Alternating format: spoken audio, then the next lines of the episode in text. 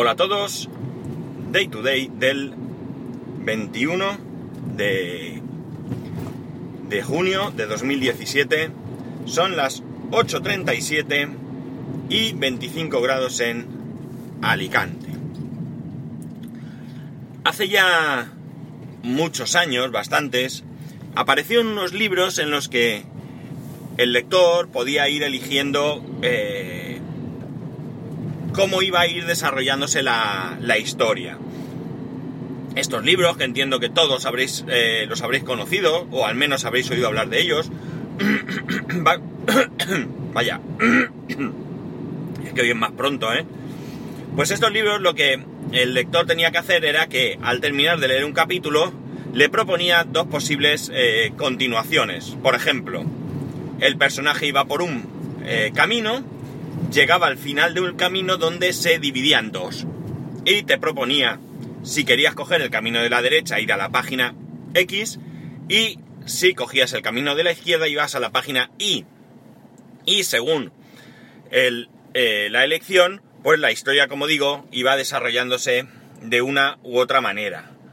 El libro, evidentemente, podías releerlo varias veces eh, sin aburrir, porque eh, tú al ir eligiendo diferentes opciones, pues eh, digamos que tenía varias lecturas ese libro, ¿no? Estos libros yo creo que tuvieron su época. No recuerdo yo que fuese algo que, que perdurase, ¿no? Y la cuestión está en que después yo creo haberlo visto en alguna aplicación o algo así, alguna aplicación interactiva, en la que también de alguna manera lo ibas haciendo, pero ya esto se asemejaba más a algún tipo de juego, más que a una lectura en sí. Pues bien, resulta que Netflix ha anunciado que va a utilizar este tipo de mm, forma de contarle la historia para sus series. de momento, va a empezar con dos series infantiles. No recuerdo ahora mismo el nombre, tampoco me he quedado con ellas en las que el, eh, el niño, porque ya digo, son series infantiles, va a poder elegir cómo va a ir desarrollándose esa, esa historia. Esto, de momento, también han anunciado que no va a estar en todas las plataformas. Parece ser que, por ejemplo, en el Apple TV de momento no va a estar disponible. En cambio, en iOS sí. Es decir, con un teléfono o una tablet se podrá hacer pero no como digo con el Apple TV. Con un Chromecast creo que tampoco. Y con alguna otra opción más que ahora mismo no recuerdo. La cuestión es que con esto veo pros y contras, claro, evidentemente. Por un lado, me parece interesante porque, bueno, pues hace partícipes a los niños de las historias y, como he dicho antes, al igual que con los libros, hace que sea más entretenido, más, más divertido y que por tanto eh, los niños también puedan incluso aprender, ¿no? Aprender a que según vayas tomando decisiones, eh, las cosas se van desarrollando, ¿no? Em, por otro lado, eh, no lo veo, no lo veo en otro tipo de series, ¿no? Yo sinceramente, como siempre, lo aplico a mi situación personal y yo no lo veo para adultos, ¿no? Yo no me veo a mí mismo viendo un episodio de, pues, qué sé yo, cualquier serie, en la que yo vaya decidiendo qué tiene que hacer el personaje, ¿no? Mm, mm, no le encuentro mucha gracia al tema, ¿no? A mí me podrá gustar o no gustar una serie, me podrá gustar o no gustar el final de un determinado capítulo, pero desde luego no me veo yo eligiendo el, el desarrollo de la historia, ¿no? Yo creo que, que incluso para niños eh, esta, esta forma de contar las cosas debería de tener un trasfondo educativo, ¿no? Simplemente eh, como entretenimiento mm, está bien, porque no voy a decir que porque sea entretenimiento va a estar mal, ¿no?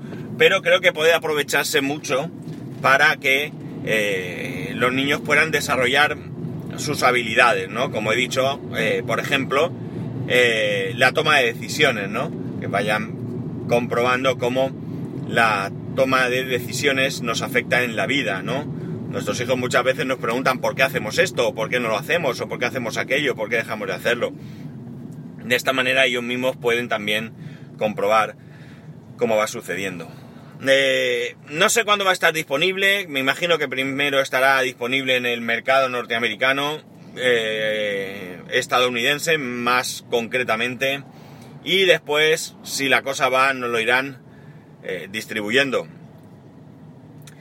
Pero no creo yo que sea algo que se vaya a popularizar mucho, la verdad. Yo creo que, que la mayoría de nosotros, incluidos los niños, cuando nos ponemos a ver algo en la tele, eh, lo que buscamos es un entretenimiento básico, ¿no? Es decir, mm, despreocupado, que tú te sientes, le das al play y te olvides de todo lo demás y pases un rato en el que, en el que estés entretenido. Así que no sé ellos dónde le ven a esto la chicha, dónde le ven eh, el desarrollo, no sé. Mm, me imagino que cuando hacen algo así, porque ya dicen que han tenido que hacer una inversión bastante interesante, sobre todo por el tema del desarrollo de las aplicaciones, pues imagino, como digo, que ellos habrán hecho un estudio y que tendrán una idea de que puede ir bien, pero bueno, también las grandes compañías con todo su dinero en estudios se equivocan, así que no sé.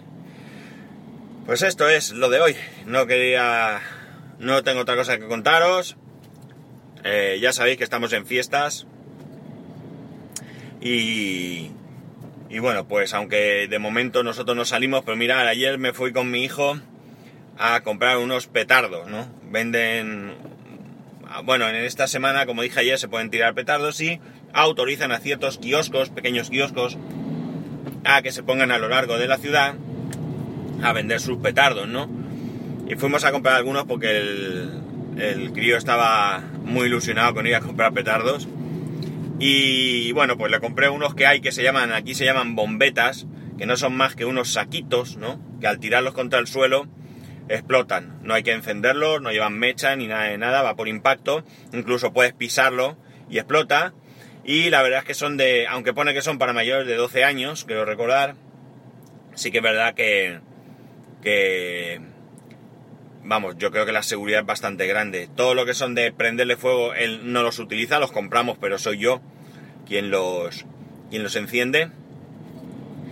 Y para que veáis, incluso ayer le explotó uno de esos de bombeta en la mano, porque lo llevaba en la mano, eh, como va por impacto, pues se ve que iba dándole vueltecicas a la bolita, apretó más de la cuenta y, y le explotó en la mano. Y bueno, primero puso cara como de sorpresa, pero no le hizo absolutamente ningún daño, ¿no? De todas maneras, mi consejo siempre es ir con mucho, mucho, mucho cuidado con eh, este tipo de, de diversión con estos petardos, aunque hay gente que no le gusta, mi vecina los odia. Pero petardos, todo lo que sea explosivo, que lleve fuego y demás, hay que tener mucho cuidado. Recuerdo en el colegio un compañero que llevaba unos petardos en el bolsillo y le explotaron, le quemaron la pierna. No fue muy grave por lo que yo recuerdo, pero, pero bueno, mm, sus consecuencias tuvo. Así que mucho cuidado y seamos conscientes que esto no es un juguete en cualquier caso, ¿no? Yo todo el rato ayer a mi hijo iba diciendo, no las tires sin mirar, no las tires lejos, comprueba que no haya gente. Y fui constantemente metiéndole en la cabeza que tenía que ser cuidadoso. Bueno, no os lío más con esto, que no sé si será de, de vuestro interés. Pues nada, eh, ya sabéis, arroba spascual, spascual arroba spascual.es. Ah, por cierto, ah, se me ha olvidado poner el enlace, pero es muy sencillo. jpod.es ya está disponible el eh, registro para aquellos que tengáis intención de venir a las JPod 2017 que como sabéis se celebran este año aquí en Alicante. Así que si os tenéis interés, jpod.es, creo que, creo que ahí lo podéis ver, o jpod 17 ALC o 2017 ALC o así. Bueno, si buscáis seguro que es fácil y si no me lo decís que yo lo tengo más o menos a mano y os lo paso. En el grupo de Telegram de, del podcast lo puse ayer también. Es gratuita la inscripción, así que los que tengáis intención de venir, ya sabéis, os registráis, porque no esto del registro no es más que para tener una previsión de la gente que va a asistir, ¿no? Y nada más, lo dicho, ya sabéis dónde encontrarme. Un saludo y nos escuchamos mañana.